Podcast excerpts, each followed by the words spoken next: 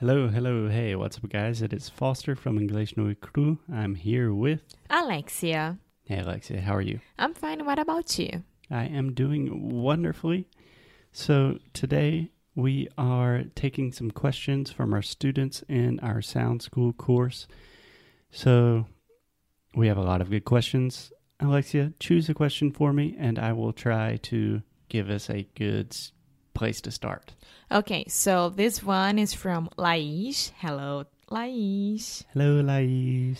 So she asks, What do you think is the thing that most interferes when people are learning a new language? Okay. So, what's the biggest struggle when you are starting a new language? Okay. Hmm. I think that's it. Yeah. Yeah. So, really, the way I understand this question, what is the thing that most interferes? It's like what is what is the block that always just makes people get stuck and they can't improve? Yeah. Is that what you're understanding? Yeah. Okay. So I think there are a lot of these.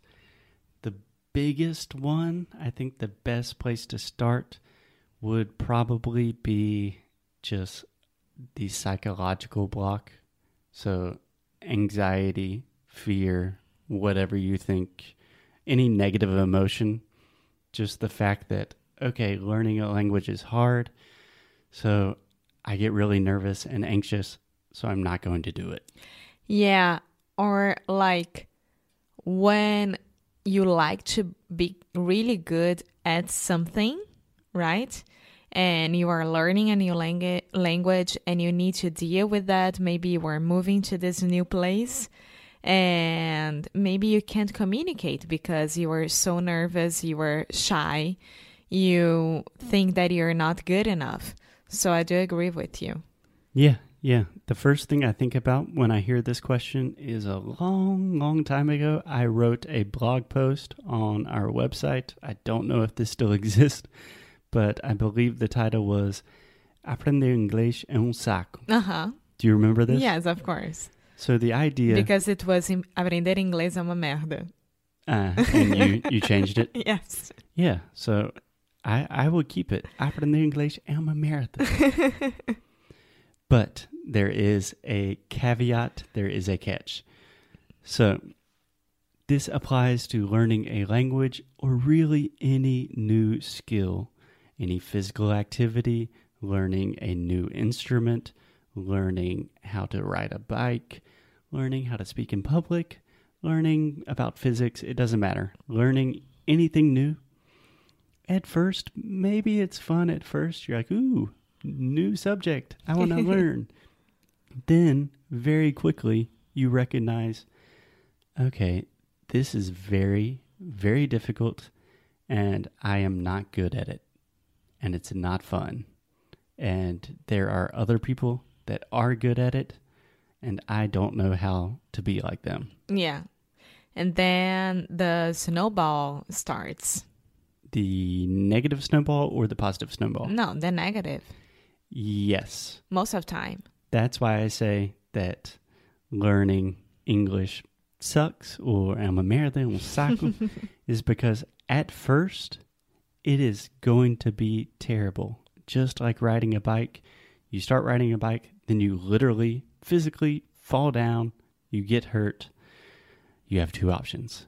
You can get back up, try again, clean yourself off, or you can say, riding a bike is too hard and I just don't want to think about it.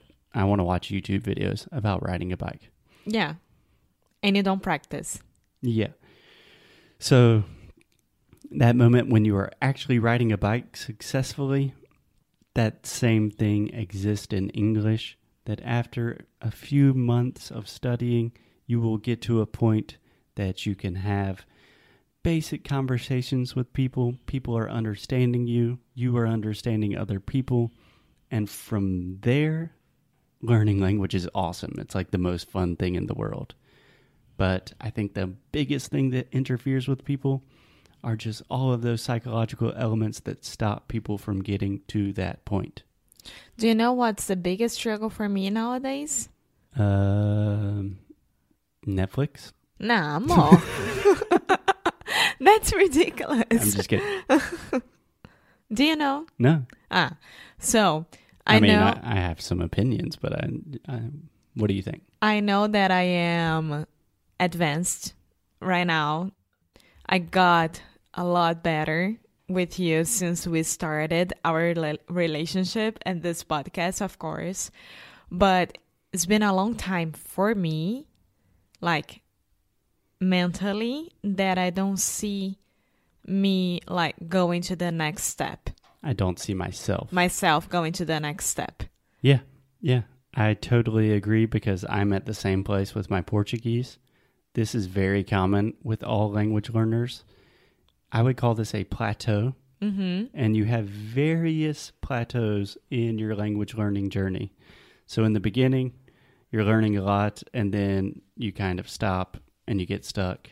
And then you learn a lot, and then you kind of stop and get stuck. And then, when you are really advanced and people understand you, you can have conversations, then you just kind of say, okay, this is fine. I'm cool. And then you just stop and you get stuck and you stop improving. Yeah. Yeah. So in this case, I would say the biggest thing that interferes with you, number one, is just comfort because you can talk with everyone.